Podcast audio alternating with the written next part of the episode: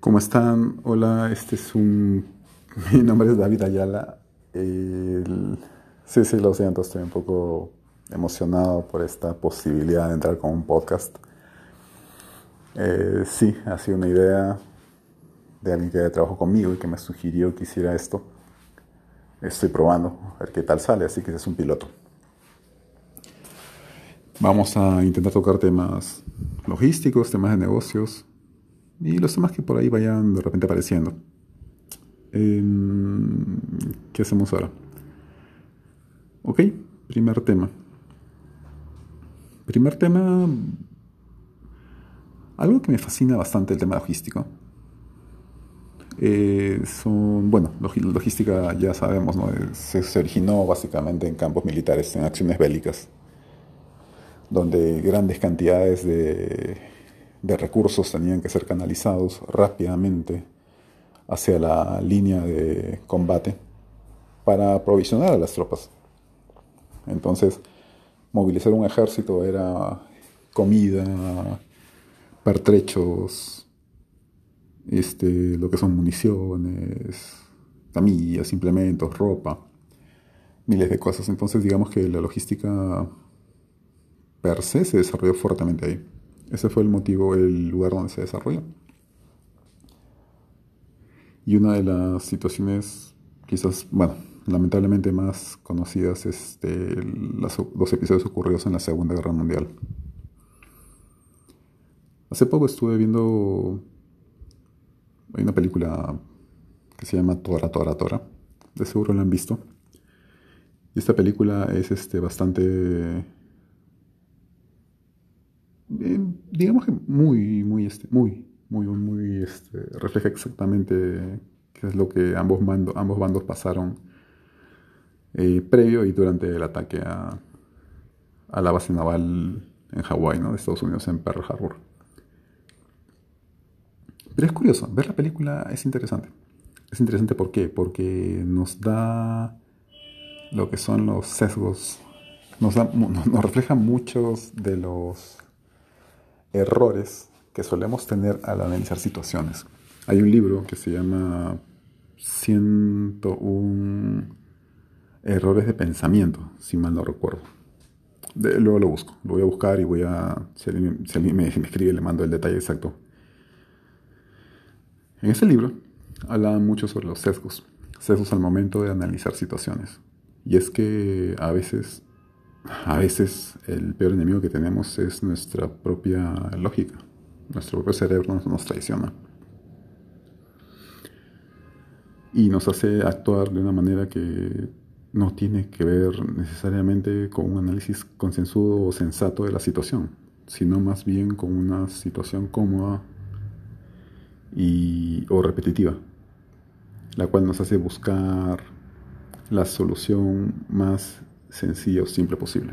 Y creer en ella, obviamente. Ejemplo, durante una de las cosas interesantes de, este, de esta operación fue la cantidad de errores que se cometieron de parte del bando americano, lo que permitió un ataque limpio de parte de los japoneses. Básicamente el ataque sorpresa japonés se debió a la serie de errores que cometen los norteamericanos en sus sistemas de defensa. Ejemplo 1.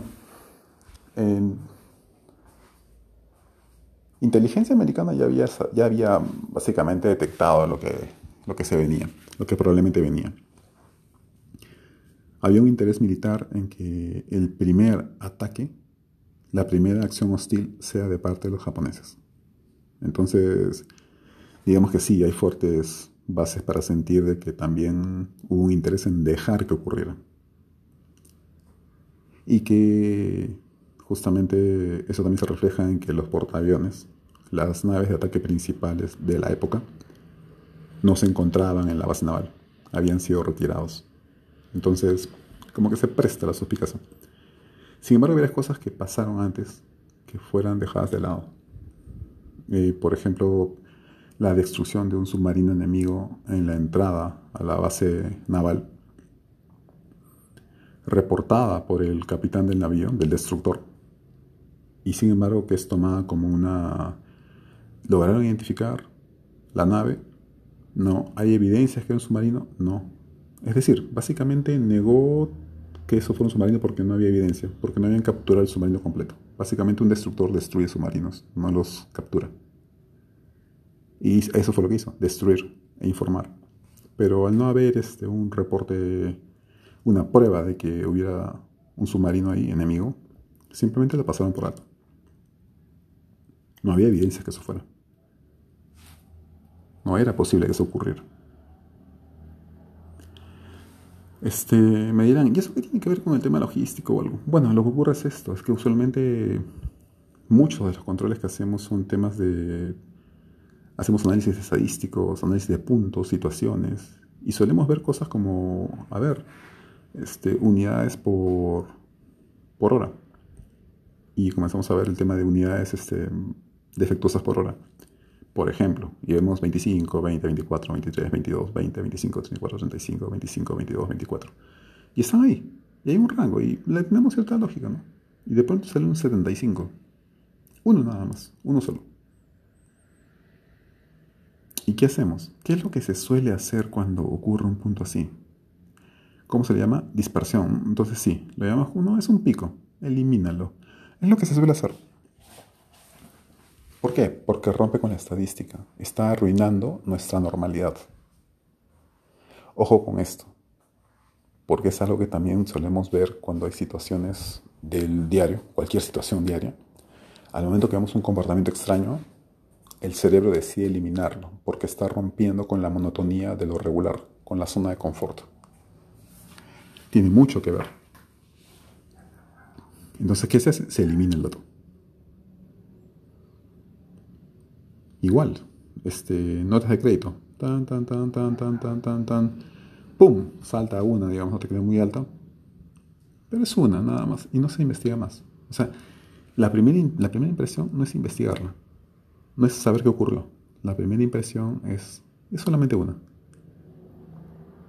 Y es tan severo este error, tan comúnmente aceptado, que hace un tiempo atrás había una frase que decía, no sé si alguno la ha escuchado o si la se sigue usando, que es la de uno es ninguno.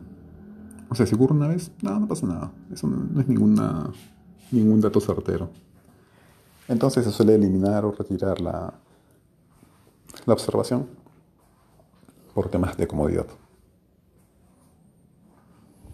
Entonces, bien.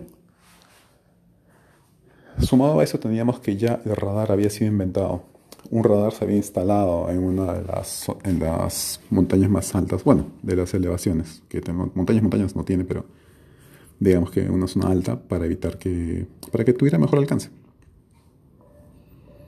El radar ese estaba funcionando por horas y resulta que detectó una mancha inusual, una gran concentración, algo totalmente visible, y es que efectivamente venía una gran cantidad de, aviones enemigos que estaban acercándose para el ataque sorpresa.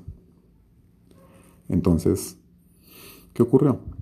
Ocurrió que, bueno, pues nadie pensó que eso fuera un ataque sorpresa. Lo que se hizo fue relacionarlo con lo más este, cercano posible.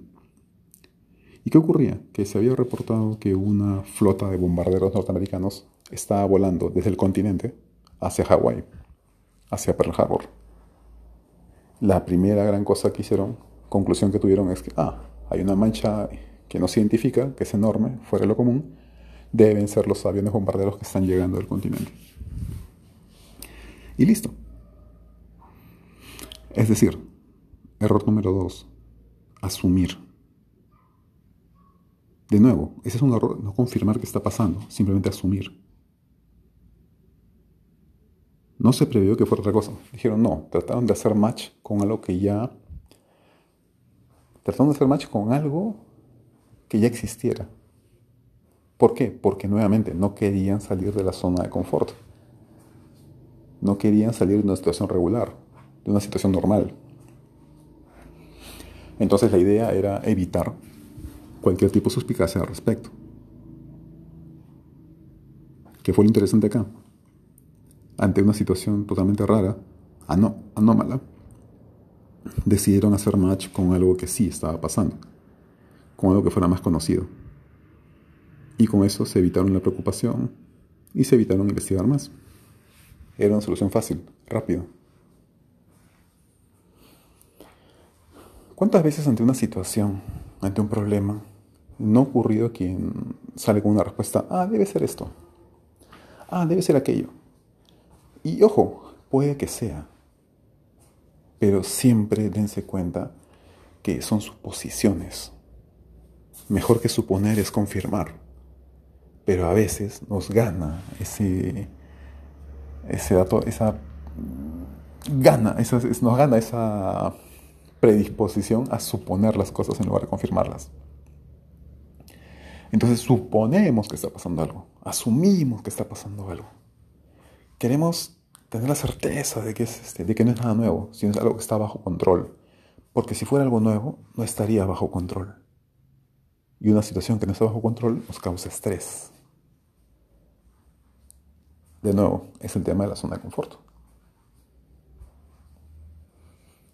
Entonces, bueno, ya este va a ser la... Como es un piloto, dije que era un piloto, así que va a quedar como, va a quedar como tal.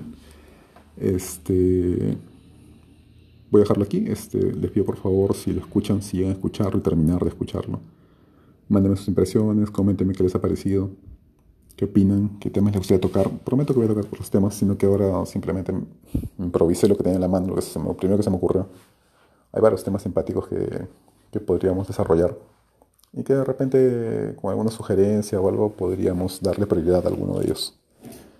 Así que gracias y ya, ya estaremos en contacto si es que esto finalmente me convence. Saludos a todos.